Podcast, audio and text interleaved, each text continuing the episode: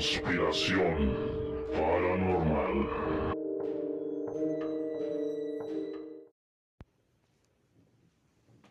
¿Qué onda gente? ¿Cómo están? Sean ustedes bienvenidos al mejor podcast en la historia de la humanidad. Esto es Conspiración Paranormal. Mi nombre es Carlos David, pero bueno, eso ustedes ya lo saben. Yo soy Adán, ¿cómo están todos? Y el día de hoy les traemos un tema bastante interesante, como todos los que hacemos en este programa.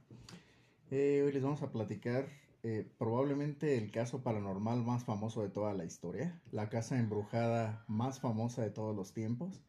Le estamos hablando del caso de Amityville, una masacre increíble que ocurrió en Estados Unidos y que generó uno de los acontecimientos de más renombre dentro del, dentro del tema paranormal. Sin lugar a dudas, como lo comentas, yo creo Amityville es el punto de partida para los casos paranormales en el mundo, que la atención mundial, yo creo, no solamente en Estados Unidos, sino en todo el mundo, se volcó hacia ese lugar, hacia el acontecimiento, hacia los asesinatos y hacia todo lo posterior que, que fue mucho más espeluznante que la masacre en sí. Entonces ya saben, quédense, va a estar muy interesante todo esto. Recuerden seguirnos en todas nuestras redes sociales, andamos en todos lados. Facebook, YouTube, Twitter, podcast, Instagram, todas partes estamos. Ya saben, nos encuentran como conspiración guion medio paranormal. Así todo junto y sin espacios, conspiración guion medio paranormal. Recuerden que aparecemos con la carita de un alien al principio de la palabra y con una con el rostro de una calavera al final. Así es como nos pueden distinguir en todas las redes sociales. Y bueno, pues sin más preámbulos aquí comenzamos. Eh, la fecha es el 13 de noviembre de 1974. La hora, las 3.15 de la madrugada. Lugar es Amityville, Nueva York. Para ser más precisos, la casa es el 108 de Ocean Avenue. Y el tristemente protagonista de nuestra, de nuestra historia es Ronald DeFeo Jr. Esa noche, esa madrugada, Ronald decide asesinar a toda su familia, sus padres, su mamá y su papá, y a sus cuatro hermanos, dos mujeres y dos hombres. Eh, eh, las víctimas eran eh, Ronald DeFeo Jr., de 43 años, Luis DeFeo, su, su madre, de 42 años, su hermana Dawn, de 18, Alice, de 13 años, Mark, que tenía 12, y John, de 9 años. A todos los asesinó con una escopeta Marlin 336C de eh, 35 milímetros. Prácticamente a todos les dio un disparo por la espalda, a excepción de su madre quien le disparó en la cara, en la cabeza. Aprovechó que todos estuvieran dormidos, todos estaban en su cama y les fue disparando uno por uno en sus habitaciones. Primero llegó con la habitación de sus padres, le da dos tiros a su papá. Posteriormente va con su mamá, le pega también dos tiros. Después continúa a las habitaciones de sus hermanos y va matando a cada uno. Eh, todos estaban en posición boca abajo, en sus camas, como si estuvieran dormidos, en posición boca abajo. Y los brazos los tenían entrelazados y la cabeza descansaba en los brazos.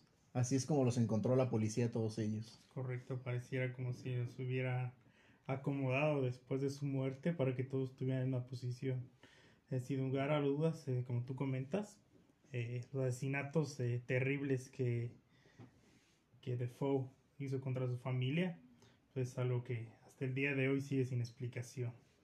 Eh, se comenta también que, bueno, más bien comentar, algo muy extraño en este caso, para empezar, bueno, de por sí todo lo que vamos a comentar posterior a él, cómo va matando a todos uno por uno en sus diferentes cuartos, con una escopeta que como ustedes sabrán, eh, es un rifle de alto calibre, que pues hace un ruido sumamente grande, aunque estés dormido, si en tu casa alguien dispara una arma de ese calibre, te despertarías, ¿no?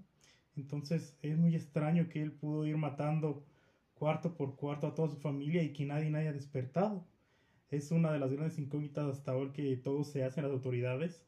¿Qué fue lo que pasó ahí? ¿Cómo es posible que él haya podido hacer ese asesinato en masa sin que ninguno de ellos haya puesto ningún tipo de resistencia? Incluso los vecinos, nadie escuchó los disparos en posteriores investigaciones y, obviamente cuando se entrevistó a los vecinos del área, nadie, al parecer ninguno de los eh, de los integrantes de la familia despertó durante la matanza y se tomó su tiempo, fue cuarto por cuarto, es, es una es una propiedad grande esta casa de Amityville, eh, tiene tres pisos eh, y él fue habitación en habitación, subiendo, bajando, matando uno por uno y en teoría nadie se despertó.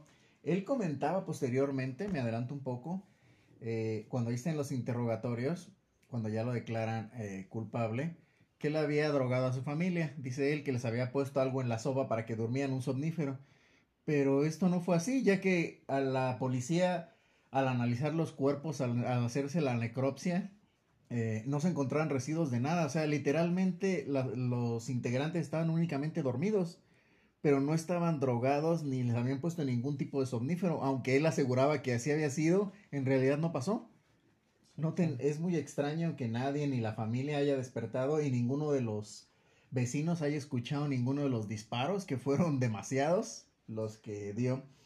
Entonces, después de la matanza, después de asesinar a toda su familia, eh, Ronnie o Botch, como era conocido, eh, en la zona, recoge todo. Recoge, eh, bueno, limpia, recoge toda la ropa que tenía las manchas de sangre. Recoge la, fan, la funda de la escopeta. Recoge algunas balas y todo lo mete una, en, una, en la funda de una almohada. Todo lo ingresa y se va a su trabajo, como si nada hubiera pasado. En el camino al trabajo, esto ya se sabe obviamente después, en el camino al trabajo, él tira toda esta evidencia en una alcantarilla. Lo tira todo y se va a su trabajo. Él trabajaba en una concesionaria para autos eh, que pertenecía precisamente a su padre. Entonces él, durante el día, para no llamar la atención, hace lo que yo creo que llamó más la atención de todo. Él empieza a. Bueno, su padre no llega al trabajo, porque obviamente tenía que haber llegado su papá a la concesionaria. Y él empieza a preocuparse mucho y empieza a comentarles a todos, tanto a la gente que trabajaba ahí, como a su novia y amigos cercanos, empieza a mensajearlos. Eh, es 1974, obviamente no existe el WhatsApp, empieza a llamarles por teléfono y empieza a decirles que, eh, que su papá no había ido al trabajo, que estaba muy preocupado, que no sabía dónde estaba, cuando todos sabían que él tenía una mala relación con su padre.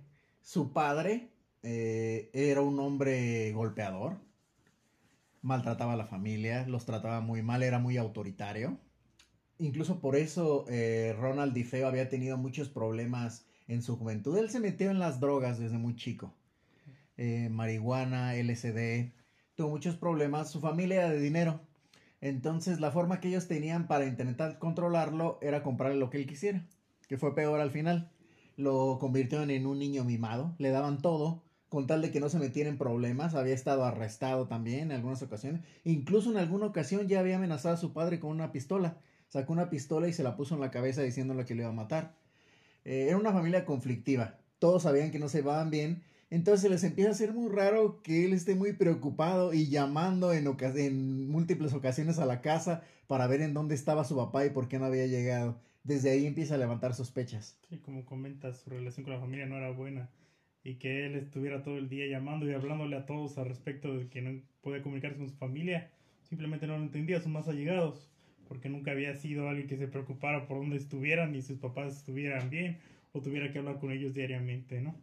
Entonces, después de esto, se comenta que Ronald tratando de eh, crear una coartada, que otra cosa nada inteligente, dice que se fue a un bar local de su barrio, llamado The Witches Brew, y le comenta a un chico que, que trabajaba ahí, ni siquiera lo conocía, era simplemente alguien que veía regularmente porque iba a tomar nada más. El dueño del lugar. Exactamente, llamado Joe Jeswick, que alguien le había esperado a sus padres. Así de la nada le comenta a sus padres. Él se queda impactado porque no entiende por qué en vez de hacer algo, va al bar a hablarle a él, a decirle a alguien que no era un amigo cercano, que es algo tan grande como que su familia estaba muerta. Bueno, y él pues, no toma toma mal y inmediatamente va con él a su casa. Desde ahí, los dos llaman a la policía que, que acude inmediatamente, ¿no?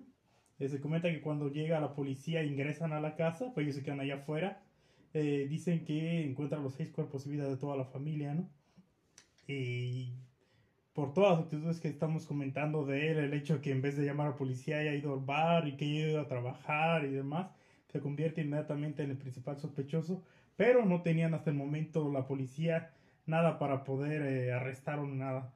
Eh, lo, lo, entrevistan, le preguntan qué es lo que había sucedido y comenta que él llega a su casa y encuentra a toda su familia muerta y lo primero que piensa es en ir a hablarle a alguien porque no quería entrar a la casa solo porque pensaba que podía estar todavía el asesino ahí dentro. Es que, bueno, cuando, cuando lo entrevista la policía, él comenta que había estado tomando con unos amigos ese día. Se había ido con unos amigos a tomar y se le habían olvidado las llaves de la, de la casa. Entonces él cuando regresa a la casa intenta entrar, no, ve que no trae las llaves y comienza a tocar. Se le hace a él muy extraño y se queda de ver con un amigo en ese bar, el que comenta Dan, eh, el brebaje de las brujas, se llama en español. Eh, llega con su amigo Billy, que era el que repartía los periódicos en la zona. Y que a su amigo Billy también se le había hecho muy extraño que no, salieran, que no saliera ese día la familia a recoger el periódico porque estaba ahí tirado. Él ya le había avisado a muchos amigos, a familiares, a su novia, de que estaba muy asustado porque no podía localizar a sus padres y porque nadie le abría y no tenía llaves. En ese momento, cuando va con, eh, con Joe y a la casa, se meten por una ventana, porque les comentamos no traía las llaves. Se meten por una ventana, encuentran los cuerpos, se salen. E incluso ustedes pueden encontrar la llamada eh, en YouTube si ustedes gustan. Es muy fácil. De cuando Joey llama a la policía. Le empiezan a, le empiezan a cuestionar. La policía como muy extrañada. No sé si el quien la atendió eh, no creía que había ocurrido un asesinato o qué, porque le empieza a hacer preguntas así. Primero le dices, le pregunta su nombre y no le entiende. Él le dice Joy Jeswood. Le dice, pero podría deletrear, por favor. Se escucha él muy enojado diciendo, ¿es en serio cuántas veces voy a tener que deletrear mi nombre? Me imagino que le pasaba muy seguido. Le empiezan a preguntar qué pasó. No fue a la, a la casa de tal persona aquí y hay unas personas muertas. ¿Usted está en el lugar? Sí. ¿Y están muertas todas? Sí. O sea, como que le pregunta varias veces lo mismo. ¿Y dónde es? Amityville. ¿En dónde queda eso? Amityville, New York. ¿Es para el sur o es para el norte? O sea, parecía como si le estuviera jugando una broma a la operadora.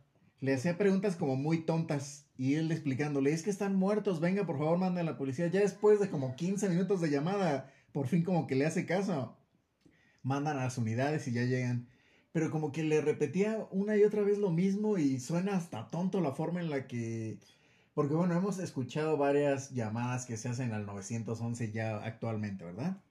Cómo es cuando llamas a la policía, que aunque no era el 911 ahí, digamos, estabas llamando a la comisaría, pero aún así es la forma en la que le responde ella, no se pareciera como, como si no le estuviera, como si no estuviera preparado o como si no le creyera que estaba viendo esa escena, que él estaba fuera de una casa donde habían asesinado a muchas personas. Llega la policía eh, lo primero es, eh, a él se lo llevan como tratando de protegerlo, ¿no? Porque obviamente se dan cuenta que habían asesinado a toda la familia, piensan que podrían venir por él, y más aún por un comentario que hace eh, Ronald, que les dice que él estaba seguro, porque les preguntan que si su familia tenía algún enemigo, sabían que era una familia adinerada, entonces el móvil podría ser dinero, obviamente. Él comenta que probablemente fue un jefe de la mafia, con el que su papá ya había tenido problemas en el pasado. Entonces se lo llevan a él, obviamente lo protegen, se lo llevan de inmediato a la comisaría y lo empiezan a entrevistar. El problema para eh, Ronnie es que cambia su versión en innumerables ocasiones. Bueno, hasta la fecha de su muerte, que fue apenas el año pasado, en 2021, él muere en la cárcel. Eh, cambió como seis veces la versión de lo que en realidad había ocurrido dentro de la casa. Cuando empieza a caer en esas inconsistencias sus historias, es cuando se les hace rara a la policía y eventualmente ya eh, él acepta que había sido asesino. Exactamente. Aquí es cuando ya pues, eh, lo es arrestado oficialmente y llevado a juicio. Este, ya en este punto, de fuego, como tú dices, ha, cambiado en múltiples ocasiones eh, su declaración. Aquí es donde ya comienza lo que nos atañe a nosotros y por qué hablamos de este caso pareciera ser solamente lo que hemos hablado, pues un caso de una matanza de una familia en su propio, algo aterrador, claro, que alguien tu familiar te mate, pero aquí es cuando él ya declara que lo hizo porque los esposos lo habían obligado a hacerlo. Él comenta que desde hace mucho tiempo empezó a tener este eh, lo que él llama como este, apariciones, eh, oyendo voces en su cabeza que le decían que hacer, que matar a su familia. Este, veía seres extraños, veía lo que él denominaba prácticamente un tipo diablo, él no reconocía. Toda la gente, como hemos comentado, él así siempre fue alguien muy problemático, drogas y demás, pero su actitud violenta este, despegó de un momento a otro. La casa pareciera que desde que llegaron le hizo algo más de lo que él ya tenía, este, de todo ese trauma de la infancia con su familia, con su papá sobre todo. Y él comenta, asegura que las voces obligaron a hacer lo que le dijeron esa noche despertó y que le dijeron que el momento que tenía que matar a su familia, que tenía que hacer lo que hoy tenía que hacerlo y que no podía escapar de eso. Él le comenta a la policía que, que él trataba de no hacerlo, pero que prácticamente obligaron, que él por más que trataba de pensar, de hacer otra cosa, él seguía escuchando lo que era el momento que no podía pasar otro día más, que era la noche en que tenía que asesinar a toda su familia. Las voces no iban a parar hasta que él eh, asesinara a toda su familia, que fue justo lo que pasó. Y sí, lo que parecía ser un eh, homicidio, no podemos decir común y corriente, pero un caso de homicidio cualquiera resulta en un eh, caso paranormal. Les comentamos, Amityville es una propiedad muy grande, una casa estilo colonial holandés. Tiene cinco habitaciones, tiene tres pisos. Antes, en el momento que ocurren esos crímenes, era una propiedad oscura completamente, estaba pintada toda de negro. tiene un, incluso un embarcadero, tiene una piscina propia, tiene un gran jardín, un solar, o sea, es una propiedad enorme, una, casa grandísima, en donde ocurrieron todos estos crímenes. Y bueno, como era lógico, el juez no acepta eh, los dichos de su abogado. El abogado de, de Ronald DeFeo era William Weber. Trata de, de que a él se le exculpe por estos homicidios eh, asegurando que habían sido eh, demonios o entidades satánicas los que habían obligado a, a a cometer los crímenes. Obviamente no es aceptado en el juicio, como ya hemos visto en otros casos anteriormente, como el, caso de El Diablo me obligó a hacerlo, en donde obviamente el juez no va a aceptar jamás que tú utilices como defensa la posesión demoníaca. Y es condenado. Eh, lo meten a la cárcel a él le dan 25 años de prisión por cada uno de los integrantes eh, de la familia. Son seis, son más de 100 años, obviamente es cadena perpetua, life impression, como le dirían allá. Y ya, parecía que todo había terminado en ese momento. Pasa más de un año, ya es 1975, es eh, diciembre de 1975. Y aquí es donde realmente empieza la historia y la leyenda de Amityville. Eh, llega la familia Lotz a la casa, se muda. Entre tantas familias que había habido, porque los Defeo, los no eran los primeros eh, dueños de, esa propiedad. Esa propiedad existía desde los 20 y había tenido innumerables familias que habían vivido ahí, hasta los Defeo. Después de ellos han vivido muchísimas más hasta el día de hoy, que está habitada actualmente la casa, tiene unos dueños, hoy en pleno 2022. Pero en el 75 llegan los Lots. Era George Lotz, de 30 años, su esposa Katy, que también curiosamente tenía 30 eh, años, y los tres pequeños eran tres hijos del matrimonio anterior de Katy. Katy había tenido tres pequeños antes de casarse con George, que eran eh, Christopher, Danny y Missy. Entonces llegan, ellos llevaban ya un buen tiempo, alrededor de ocho meses, buscando una casa. Eh, George tenía su, empresa topográfica de nombre, la empresa se llamaba William H. Perry Incorporated. Y entre julio y noviembre del 75 es cuando ellos más intensificaron la búsqueda en esa zona. Llevaban mucho tiempo buscando una casa. Ellos querían principalmente una casa muy grande una casa muy grande que tuviera mucho espacio para los niños, un lugar muy tranquilo donde no los molestaran. Esta propiedad se encuentra, como decimos, en Nueva York, eh, al sur de Long Island. Es una villa literalmente. Y principalmente un lugar en una costa donde pudiera, eh, donde pudieran establecerse y donde George pudiera trasladar su oficina. Era lo que ellos más buscaban. No tenían mucho dinero, a diferencia de los Difeo, que eran millonarios. Eh, los Lots no, tenían poco dinero. Su presupuesto era entre 30 y 50 mil dólares para buscar la renta de la casa. Obviamente las propiedades de esa zona eran mucho más caras, pero era el lugar de sus sueños, por así decirlo. Ellos buscan y buscan y buscan y siguen buscando. Y un día, como por suerte, que a la larga no lo fue así, se toman con esta casa, con el, eh, con el 112 de Ocean Avenue. Y resulta que la casa estaba en renta por 80 mil dólares, en venta por 80 mil dólares nada más. Una propiedad de, estas, eh, de estas dimensiones, para que se den una idea, hoy en la actualidad, esta propiedad cuesta eh, casi 800 mil dólares. O sea, 10 veces más de lo que se la vendieron a ellos en ese momento. Pues era un sueño hecho realidad. Nunca ibas a encontrar una mansión de estas, de estas dimensiones en ese precio. Eh, la chica que se las vende les, les dice la verdad.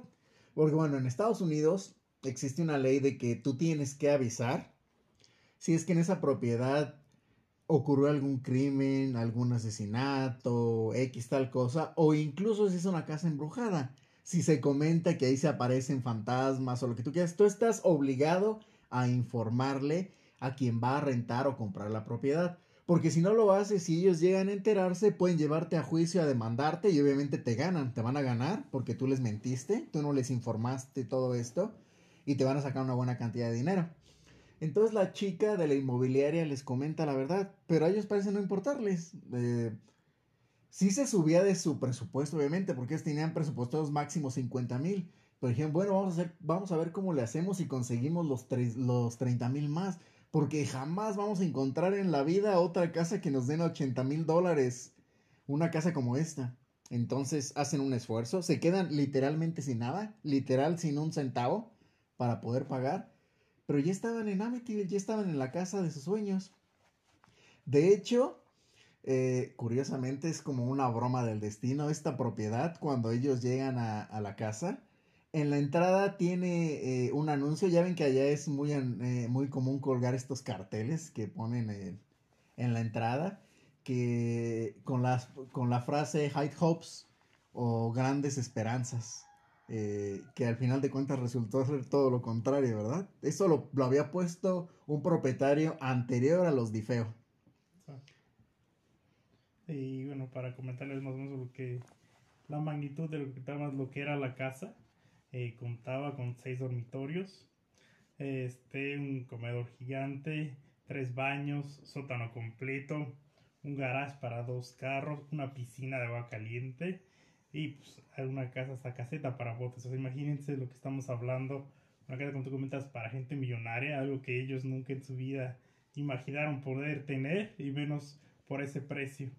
Eh, Como tú les comentas, a ellos no les importa lo que eh, les aseguran que ahí pasó la, los asesinatos, ellos lo toman como algo que, pues, bueno, una tragedia que no tenía nada que ver con ellos y que, pues, podía ser algo beneficioso para ellos, lamentablemente, el, acontecimiento, pero que si podían lograrlo, como tú dices, conseguir eso y llegar a una casa que nunca pensaron tener, pues lo haría, ¿no? Este, como tú comentas, ellos quedan sin nada, pero eh, ellos piensan que era algo que valía la pena hacer, ¿no? Que el sacrificio era algo que iba a llevarlos a que sus hijos, su nivel de vida eh, creciera. Era el inicio de, de cumplir sus sueños, que se transformaron eventualmente en pesadillas. De hecho, George da una frase en ese instante cuando le comentan que, eh, que habían ocurrido los, los horribles asesinatos de, de Amityville. Él, él le dice en esos momentos eh, a la chica, después de todo, los fantasmas no matan, las casas tampoco, solo matan las personas. Es lo que él dice. Qué terrible error si hubiera sabido George lo que le venía encima. Entonces, desde el primer día que llegan, para que se den ustedes una, una idea de esto, ellos se quedan 28 días en la casa nada más. Y un día literal salen corriendo, un día de noviembre eh, del 76. Y se quedaron 28 días porque literalmente no tenían nada, porque no tenían a dónde ir, porque no querían llevar a sus hijos y quedarse en la calle o dormir abajo de un puente. Si no, yo creo que no hubieran durado ni un día en esa propiedad. Desde el primer instante que los lots eh, se alojan en, en Amityville, empiezan a ocurrirles cosas extrañas. Al punto de que llaman a un padre para bendecir la casa. Eh, el nombre de padre Pecoraro llega a bendecirla. Él muy tranquilamente como todo. Eh, un padre eh, católico empieza a bendecir la casa. Dicen que todo va sucediendo de forma normal, por así decirlo. Pero cuando llega una de las habitaciones, la habitación de coser, que es la que vamos a ver, que es donde prácticamente ocurren los fenómenos más cañones o lo más fuerte de esta casa, eh, el padre escucha una voz que le dice fuera de aquí. Bueno, el padre queda tan asustado desde esa vez que jamás regresó a la propiedad. Literalmente después de bendecir la casa, ellos le ofrecieron que se quedara a comer, que compartiera un rato con ellos y les dijo, no, gracias, yo sí estoy bien. Y el padre nunca regresó, o sea, del miedo de haber escuchado esa voz que le decía que se fuera de ahí, que obviamente lo estaba rechazando. Exactamente. Como tú comentas, el primer día algo tan, tan grande, pues eh, quiere decir que la casa ya tenía algo ahí. Este, después de los asesinatos había quedado, como siempre hemos hablado, cuando pasa algo, una muerte violenta, siempre en el lugar va a quedar algo ahí. Fueron no una, sino múltiples muertes violentas.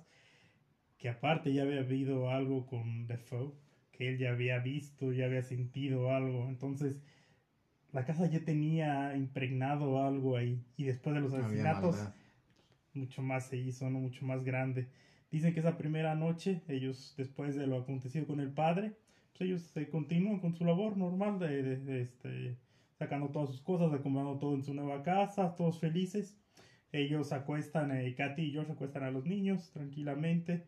Eh, sin embargo, George empieza a notar algo muy extraño, empieza a llenar eh, con fuego los leños para que la casa se sintiera más cálida, ya que él siente que desde el primer momento un frío que no, no era normal.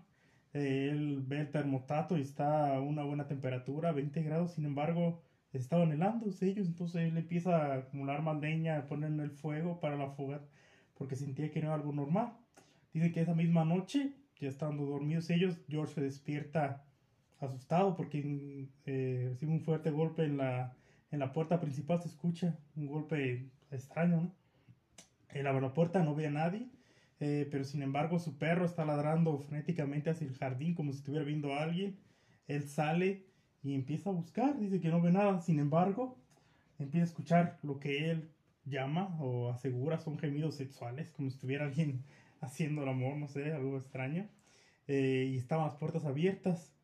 Sin embargo, él, él siente Que dijo unos que- traviesillas por ahí. exactamente, él sabe que estaba cerrado todo, que no era posible que alguien estuviera allá adentro, ¿no? Eh, Entonces él se extraña y recuerda, pues, todo está cerrado. Él cree que es algún, a lo mejor todavía estaba dormido y fue algún tipo de alucinación, alucinación, perdón. Eh, y dice que esto acontece, como siempre, las horas entre 3 y 4 de la mañana, que fue más o menos, bueno, 3.15, la hora en que eh, Defoe asesinó a toda su familia. Esa es la primera de múltiples ocasiones que George se despierta exactamente a las 3.15 de la mañana, 3.15 de la madrugada, siempre con ruidos raros. Él se aseguraba de cerrar todo, sobre todo esta parte del embarcadero, Eh, pero siempre ocurría que a la mitad de la noche empezaba a escuchar golpes de la puerta otra vez abriéndose. Se asomaba él por la ventana y se daba cuenta que estaba abierto, incluso cuando él le había puesto una cadena y candados. Tenía que bajar, cerrarlo y regresaba otra vez a su casa. Eh, el frío era descomunal, parecía la era glacial dentro de su casa, a pesar de que el termostato se encontraba siempre a más de 20 grados centígrados, nunca podían controlar ese frío. Eh, comenta que en alguna de las ocasiones, al entrar al cuarto de costura, que es del que ya les había hablado yo, eh, esto es al tercer día de que están viviendo en la casa de Amityville. Él encuentra un número increíble de moscas en esa habitación, pero dice que eran cientos y cientos y cientos de moscas. Tomen ustedes cuenta que es invierno, o sea, es diciembre, es la época de invierno. Eh, aparte es Nueva York, una de las ciudades más frías de los Estados Unidos. Y es muy raro que haya moscas. Y tantas que hayan encontrado tantas moscas dentro de esa habitación. Él toma un periódico, lo enrolla y empieza a matar a todas las que puede. Dice que mató demasiadas moscas y a las demás las va sacando por la ventana. Abre la ventana y las va sacando. Pero se le hace un acontecimiento muy extraño porque vamos a lo mismo. ustedes saben que en época de frío es muy raro ver moscas. Y más en un lugar allá donde incluso neva. Sí, como, como todos conocemos, las moscas eh, no son de como unas abejas, un enjambre, juntarse, no simplemente es algo que no tienen por naturaleza las moscas. Pueden juntarse o tres, pero un enjambre completo es algo que prácticamente es imposible de ver porque no tiene ningún sentido, solamente a lo mejor en un cuerpo artefacto o algo por el estilo que se junten muchas. Mucha basura. Exactamente, pero algo así como lo que él describe pues simplemente no, no tiene ningún tipo de lógica. Porque ellos ya habían hecho limpieza de la casa, obviamente. la nueva, ya apenas acaban de empezar a sacar sus cosas, ¿no? Entonces, este, bueno, mejor nos vamos por otro lado, pero eh, quién sabe de demología y demás, podemos hablar que el que conocemos como Señor de las Moscas, Belcebú, uno de los demonios más temidos y más poderosos, más, más, importantes. más allegados a lo que podríamos llamar como Lucifer, Satán, demonio, como quieras llamar, lo que es la entidad más grande en cuanto a demonios. Entonces podríamos decir que uno de los demonios más poderosos tal vez estaba en su casa. Belcebú es chido. El Señor de las Moscas. Esa misma noche después de lo que había ah, sucedido o acontecido en el cuarto de costura, él se va a dormir como siempre y de nueva cuenta se despierta eh, por un fuerte golpe, muy asustado. Eh, empieza a revisar todas las puertas y ventanas y se da, se da cuenta que justo la que estaba abierta era la del cuarto de costura. Obviamente estaba haciendo mucho ruido. En un momento oye un golpe muy fuerte se distrae y se da cuenta que la puerta había sido arrancada pero desde sus ejes. Sí, lo que él llama una puerta sumamente pesada, algo que un aire nunca en la vida hubiera podido hacer, ni una persona normal, alguien tratar de arrancar ese tipo de puertas es imposible. Lo más curioso de todo es que se veía como si hubieran tratado de forzar la puerta, pero por adentro, no por la puerta de afuera, lo cual era todavía más extraño. Eh, él cierra la, la ventana, arregla la puerta como puede, se va a dormir y justo cuando se acuesta voltea a ver al reloj y se da cuenta que de nuevo eran las 3.15 de la madrugada. De nueva cuenta había pasado lo mismo. 3.15 de la madrugada. Eh, continúan los días, ellos siguen limpiando, limpiando. Pero hay algo muy curioso, algo que comenta eh, George, bueno, que también lo, ratifica Katy y que le comentaron al padre Pecoraro en su momento. Él en dos o tres ocasiones ve a su mujer levitando.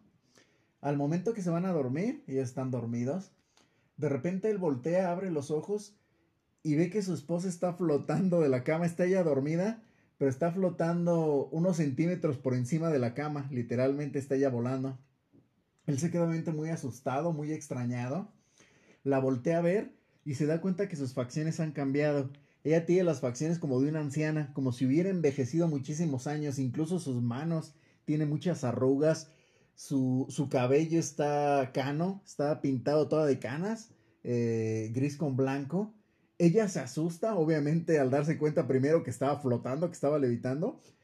Después va corriendo al baño se mira al espejo y se da cuenta de, la terrible escena que ella parece una viejita, una ancianita, como si hubieran transcurrido muchísimos años en la noche mientras dormía. Ella obviamente se asusta igual que él, entran en crisis. Pero curiosamente a la mañana siguiente ya todo estaba bien. Ella estaba normal. Ella había regresado a tener las facciones de siempre, de siempre, perdón, ya no se veía vieja, ya no tenía arrugas, ya no tenía el cabello cano. Pero este acontecimiento de verla flotando o levitar le ocurrió hasta en tres ocasiones, de las primeras noches cuando ellos llegaron a dormir. Correcto. Otro de los acontecimientos que ellos aseguran haber visto es este la aparición de una criatura con ojos rojos. Lo que después, ya cuando aparecieron ya eh, demonólogos, fueron a visitar la casa y demás, se aseguraron que era tipo de manifestación demoníaca. Ellos veían eh, literal, a un ser con ojos rojos que no era humano, un demonio, como lo podemos llamar. También aseguraban que en su casa, este, en ocasiones aparecía algún podemos llamar un tipo de, de baba verde que escurría por las paredes con un olor putefacto también que no sabían ellos de dónde salía, como así como aparecía, desaparecía al día siguiente, pero que ellos lo veían, lo podían tocar, lo podían ver, lo podían quitar, pero seguía escurriendo como si fuera agua, como si se metiera por su casa, ellos escurría. Este otro acontecimiento que ellos también eh, aseguran haber pasado es que George y Katy estaban en su casa, en su cuarto, perdón, escuchan a sus niños eh, gritar en medio de la noche, eh, totalmente asustados, eh, histéricos, y aseguran eh, que habían visto un monstruo.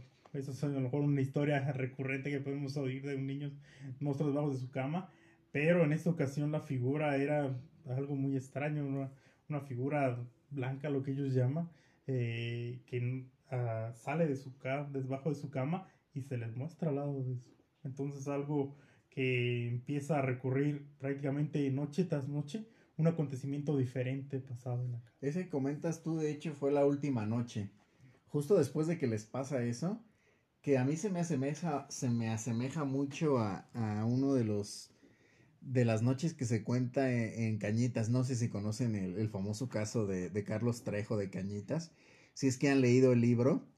El libro está bastante interesante, la verdad. Hay que reconocerlo.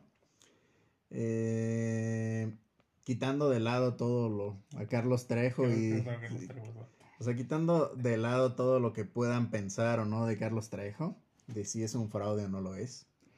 Eh, hay una noche que le ocurre algo muy similar a él a su familia, a sus niños, también una entidad que parece ser como el diablo, también con una capucha, se les aparece en medio de las camas y trata de agarrar a sus niños con sus manos largas, traía de hecho una, eh, una guadaña, literalmente estaba vestido como la muerte, se me asemejó mucho esta, esta imagen que cuentan los dots de, de eso que describen ahí en el libro de Cañitas. Esta es la última noche, nos adelantamos un poquito, pero este es el último acontecimiento, el que digamos es el, la gota que derramó el vaso, para que ellos literal en la madrugada salgan corriendo con lo que tenían puesto, salieron de la, de, corriendo de la casa para nunca regresar, ya siendo eh, 18 de, de enero del año 1976. También hay algo que se aparecía recurrentemente aquí, que es eh, Jody yo creo que es mi favorito, Jody, puedo decirlo. Era literalmente un cerdo. A lo mejor muchos se van a reír de esto. Pero era un cerdo lo que veía eh, principalmente Missy, que era la, la niña más pequeñita de, de todo, de, de, este lugar. Eh, literalmente dicen que era el que tenía la forma de un cerdo. Eh, porque en algún, en algún momento cuenta Katy que entra a la sala de costura, el lugar donde ocurrían la mayoría de los fenómenos paranormales, y encuentra a su, a su, a su niña pequeña, a Missy, va saliendo de ahí. Justo cuando ella sube las escaleras, la ve salir del cuarto de costura. La niña va, se mete a su cuarto, se sienta en la oscuridad y empieza a hablar, empieza a platicar con alguien, empieza a decir, eh, recuerda a Katy que le dice, ¿no es hermosa la nieve, Jody? Y Katy le dice, ¿con quién estás hablando? Se mete al cuarto y le dice, ¿con quién hablas? Le dice, ah, pues estoy hablando con Jody, es un cerdito que es amigo mío. Le dice, ¿un cerdito? Sí, él vive aquí. Y le dice, ah, ok. Este, ¿y ese cerdito qué? Le dice, no, pues es que él es mi amigo, pero tú no le caes bien. Me dice que tú no le caes bien y que no quiere que tú estés en la casa, ni tú y mi papá estén en la casa. Ella lo toma como un amigo imaginario más. Algo muy extraño, ¿no? Pero dice, bueno, qué raro que un cerdito, ¿no? En vez de alguna persona o algo. Entonces, bueno, dice, ok, ya. Esa misma noche, George le pasa lo de todas las noches. Empieza a ocurrir, eh, se despierta eh, sobresaltado por un golpe. Se da cuenta que las puertas y ventanas están abiertas, va y empieza a cerrar todo como siempre. Estaban abiertas las puertas del embarcadero, él sale en la madrugada, cierra. Aquí lo diferente es cuando él viene de regreso, viene caminando tranquilamente para regresar a su... Ya se le había hecho hasta rutina, ya no se le hacía raro esto. Viene de regreso a su habitación, voltea al piso de hasta arriba, que es donde estaba, eh, donde era el piso donde dormían sus pequeños, y se da cuenta que justo en la ventana está parada Missy. Está parada ella asomándose por la ventana, estaba encendida la luz de su cuarto. y atrás de ella hay un cerdo. Él dice que es un cerdo inmenso, esos grandísimos, que por lo menos medía unos 500 kilos, dice él, que porque sobrepasaba en tamaño a su niña por mucho.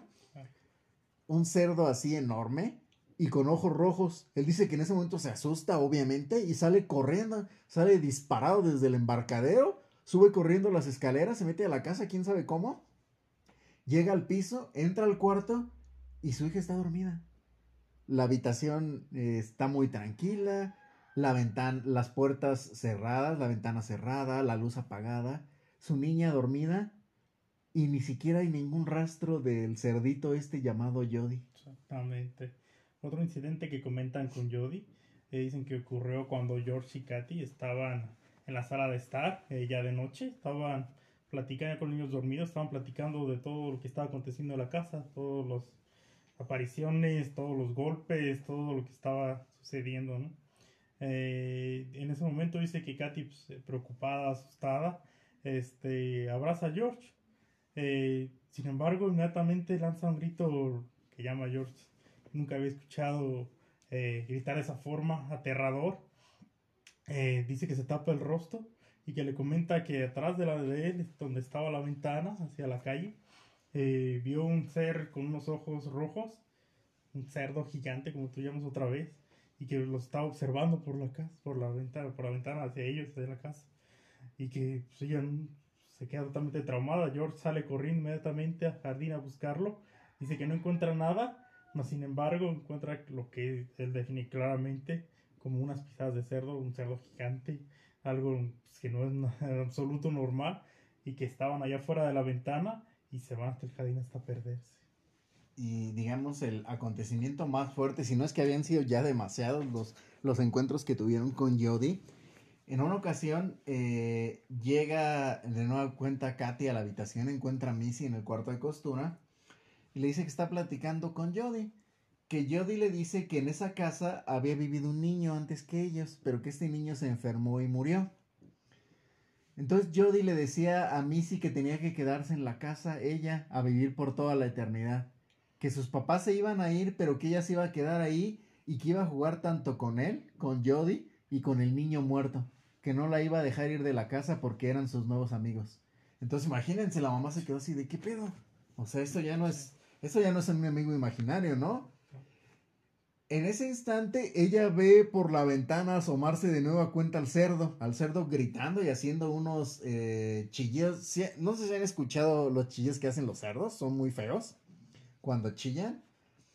Grita obviamente, de nueva cuenta, sube corriendo George a la habitación y se da cuenta que en la ventana, justo en la ventana, estaba ese cerdo, Jody, el tal Jody agarra una piedra y se la avienta. Ah, se la avienta y el cerdo brinca desde ahí. Están en, están en un tercer piso. Sale brincando el cerdo y se escapa. Se va corriendo de ahí. Esta es una de las tantas, eh, de los tantos encuentros que tuvieron con, con Jody, con el cerdo que eh, después, obviamente, ya al hacer, cuando llegaron los, los eh, especialistas de lo paranormal, entre ellos los Warren, Eddie y Lorraine, que vamos a platicar un un poquito más adelante sobre ellos, llegaron a la conclusión de que este era un demonio. Este Jody, que tomaba la forma de un cerdo, era un demonio. Y que eh, lo que tú comentabas que salía de las paredes, esta sustancia amarillenta, verduzca, era ectoplasma. De hecho, se dan cuenta de eso. Eh, otra de las cosas que encuentran, fíjate, eso sí es muy interesante, porque encuentran una habitación que se supone no existía en la casa. Ellos tienen obviamente los, eh, los planos de la casa. Un día está Katy eh, colocando los alimentos en la alacena. E, era la, digamos, era la cocina esa parte. Está ya acomodando, a a comprar la despensa. Está acomodando todos. Y en ese instante, cuando pone los alimentos ahí, uno de los tablones de madera se desprende llega George y Katy así como que dicen, qué extraño, ¿no? Es como si se hubiera abierto un pedazo de la pared. Dicen, a ver, ¿qué está pasando aquí? Ellos derriban esa parte y se dan cuenta que existía un cuarto más dentro de su propiedad, dentro de su casa. Había otro cuarto que en teoría no existía, que nadie les había hablado de él y que no estaba en las en el mapa de la casa. Eh, es una habitación muy pequeña, comentan que entre 1,20 por 1,50 aproximadamente. Pero lo raro de esto es que todo el cuarto está pintado de rojo, todo, desde el piso, las paredes y el techo por completo. Se supo ya después, eh, con el tiempo, que este, esta habitación lo, había, lo habían pintado el mismo Ronald DeFeo Jr., lo había pintado y incluso aquí es, bueno, lo utilizaban como cuarto de juegos, ¿no? Pero Ronald, aquí es donde sacrificaba animales. Hemos conocido innumerables casos de, asesinos en serie, que el primer paso es ese. El primer paso es eh, torturar animales, matar animales, sacrificar animales. Y un día dan ese paso. Un día se atreven, o como que es el inicio, ¿no? Vas primero sacrificando animales, los lastimas hasta que por fin das ese paso, por fin te atreves y es cuando vas por los humanos y empiezas a matar personas. Pero la mayoría de asesinos seriales empezaron así, con gatitos, con perros, con... Sí, sí, sí, uno, uno yo creo las características de la mayoría de asesinos de serie, que siempre empezaron a, ¿cómo a practicar, hacer sus eh, torturas y demás asesinatos eh, con animales. Hemos hablado muchas veces que eso es uno de los grandes alertas que debe de tener la gente cuando conoce a alguien que a lo mejor lo toman como algo, ay, es un niño, lo hizo, no, es un animal, eh, no, no es un animal, no es un niño. Es alguien que ya tiene algún tipo de problema y que, como dice, en algún momento va a dar el siguiente paso y que ya no va a ser un niño ni va a ser un animal, va a ser una persona adulta y que va a poder matar a quien sea porque ya no tiene ese nivel de, de conciencia, ya la perdió con tanta práctica, podemos decir, lamentablemente. Eh, con los animales simplemente la perdió. Este, simplemente es alguien que ya está mal eh, psicológicamente y que va a terminar mal, ¿no? Eh, como tú comentas, esa parte de Defoe, ese cuarto, es por eso que yo creo que estaba sellado. Porque pues, simplemente él, él simplemente lo selló para que nadie lo encontrara. lo tuvo para su propia familia, simplemente lo cerró después de que, como tú dices, ellos lo toda la familia lo conocía y era, lo hicieron para ellos de niños, ya después el de grande lo ocupó para él mismo, para todas sus atrocidades, y de ahí fue donde había un lugar donde había tanta actividad, afortunadamente estaba sellado, pero a pesar de estar sellado, pues todo lo que había hecho él con los animales, se pues, eh, magnificó en la casa, a pesar de que ese lugar lo tuvieron cerrado por tantos años. Imagínense la energía que transmitía ese lugar algo terrible. Katy también comenta que tuvo los 28 días que estuvieron ahí, prácticamente todos los días soñaba con que la asesinaban a ella y a su familia. Tenía sueños de que alguien llegaba y los mataba con un rifle, con una escopeta, justo como le ocurrió a los, eh, los integrantes de la familia Difeo. Y también ella soñaba eh, constantemente a una mujer, una mujer que no conocía, que mantenía relaciones sexuales con su amante en la misma cama en la que estaba Katy. Eh, después se supo por fotografías que le mostraron que, era Lois, la, esposa, la madre de Ronald Feo, que efectivamente había tenido un amante. Ya les habíamos dicho que la familia no, no era la familia perfecta, era una familia bastante funcional, y ella, la mujer, tenía un amante. Y, estos son eh, uno de los tantos sueños que tenía eh, Katy que se repetían constantemente. Otro acontecimiento que también Katy eh, comenta, eh, dice que ella se lo pasaba demasiado tiempo como cualquier madre de familia este, en la casa, eh, perdón, en la cocina, ella haciendo la comida y demás. Dice que ella estaba tomando un café tranquilamente cuando empezó a escuchar ruidos, pero sobre todo a empezar a oler un perfume, lo que ella describe como barato y dulce, a lo que pues, no tiene nada que ver con lo que ella usaba ni con lo que las niñas usarían, por supuesto. Entonces, pues, simplemente empezó a oler, se le hizo extraño, pero dijo, a lo mejor viene de fuera, no sé. Sin embargo, eh, en ese momento ella dice que sintió como si alguien estuviera poniendo la mano en uno de sus hombros. El peso de no, no estaba nadie cerca de ella, ella estaba sola ahí. Entonces sintió que alguien estaba agarrándola en sus hombros y después también por la cintura. Se asustó, eh, pero simplemente dijo, bueno, es algo que pasa, ¿no? No, no lo tomó tanta importancia. Sin embargo, dice que en otra ocasión ella ya estaba lavando tranquilamente lo que eran los platos. Y en ese momento ella sintió nuevamente cómo la estaban eh, agarrando, le estaban primero sujetando tranquilamente, después de que sintió una presión grande en sus hombros y cintura. Eh, sentía miedo, pero no le tomaba tanta importancia. Sin embargo, dice que después de esos dos acontecimientos, eh, empezaron a aparecerle en el lugar donde sentía que ella la tocaba algún tipo de quemadura o marcas, como si alguien lo hubiera agarrado, pero de una manera extremadamente fuerte, o si le hubieran quemado unas manos como si fueran de fuego y le hubieran puesto unas marcas en lo que eran sus, hombros y lo que era parte de su cinto. De hecho, en alguna ocasión, eh, lo que comentas, es curioso porque, bueno, George tenía una, una amiga de nombre Francine. Ella eh, decía, ella se hacía llamar medium, tenía eh, poderes sobrenaturales. Y fue a la casa, o sea, ellos le contaron todo lo que había pasado, porque ellos recurrieron, o sea, en el tiempo que estuvieron ahí, que no fue mucho, 28 días, recurrieron un montón de gente para que les ayudara. Eh, fueron con el padre Pecoraro, le dijeron a esta chica Francine, después fueron con especialistas paranormal. Y esta chica entra a la casa, ¿no? Eh, cuando están hablando de eso, cuando están hablando, tocando el tema paranormal, Francine les dice que en ese momento percibió un aroma extraño como de perfume barato. Katy se queda boquiabierta, o sea, imagínense ustedes, ella no le había comentado a nadie esto, o sea, este suceso no se lo había comentado ni siquiera a George, no le había contado eh, lo del aroma, le contó que había sentido que algo la atrapaba, pero lo del aroma de, de fragancia o perfume barato no se lo había dicho a nadie. Eh, y ella, Francine, lo supo sin que se lo comentaran, simplemente por el hecho de estar ahí en la cocina. Eh, de hecho, les dijo que, se percibía un, eh, una presencia extraña en la casa, que parecían ser dos ancianos, un hombre y una mujer, que probablemente eran los, eh, los anteriores dueños de la casa y que al parecer habían muerto ahí. Luego baja al sótano Francine y dice que, que ella sintió como si hubiera muchas personas enterradas allá abajo, que ella percibió como mucha muerte. Eh, y dijo que el cuarto de costura era lo peor. O sea, ni siquiera quiso entrar. El cuarto que les hemos eh, comentando una y otra vez. Ella ni siquiera quiso entrar, Francine. Justo cuando se acercaba, apenas eh, llegó a la puerta de ahí, dijo que se percibía mucha energía negativa en ese lugar y que no le gustaba entrar. Se fue ahí de la casa y decidió nunca regresar.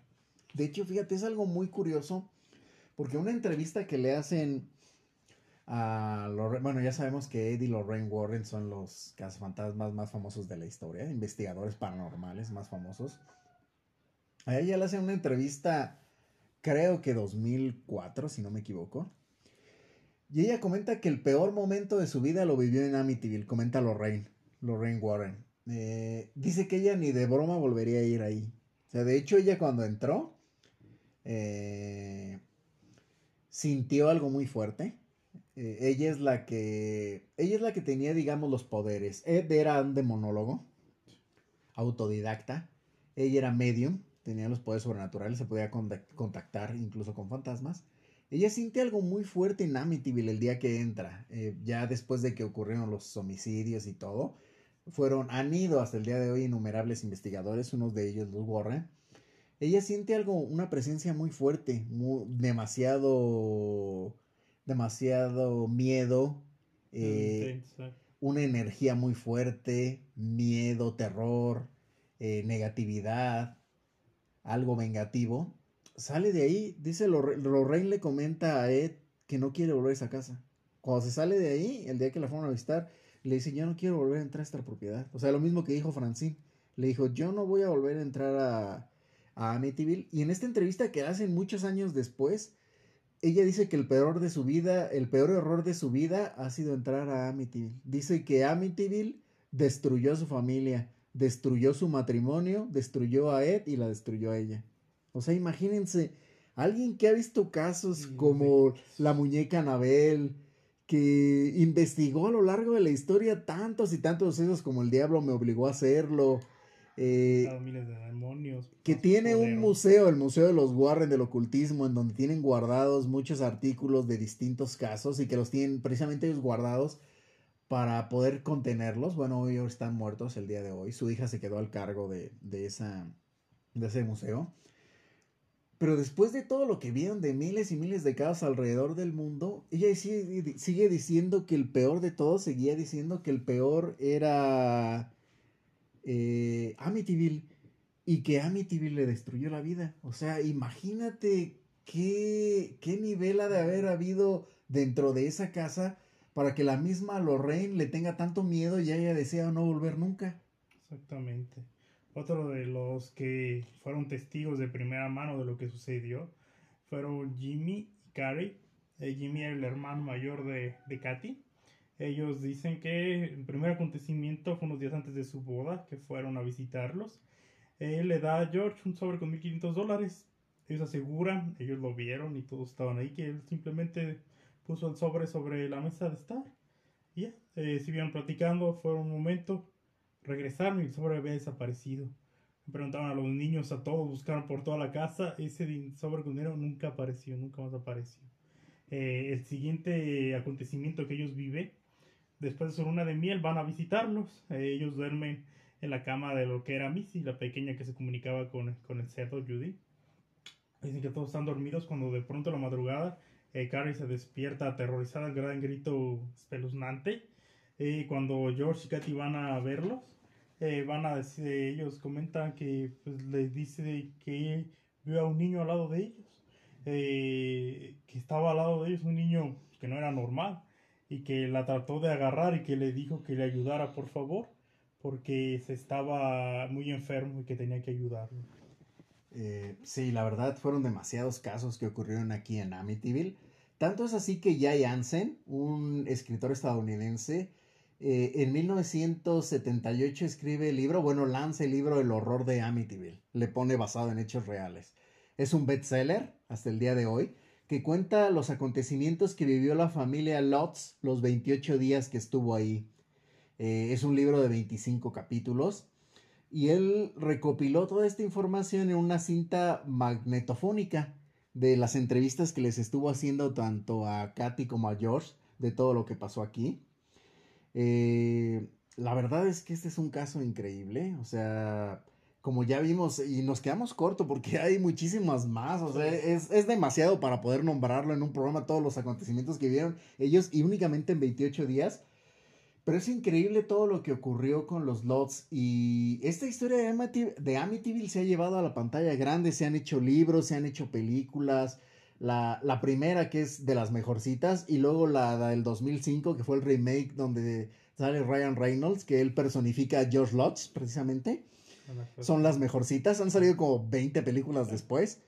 Pero este caso es excelente por toda la evidencia que tiene. Incluso los Warren, uno de los fotógrafos que acompañaba a los Warren, logró tomar en esa habitación, ese cuarto de costura, una foto donde aparece un niño. La más famosa de... Está la casa sola, la más famosa de todas, y hay un niño ahí. Eh, se ven sus ojos eh, como blancos.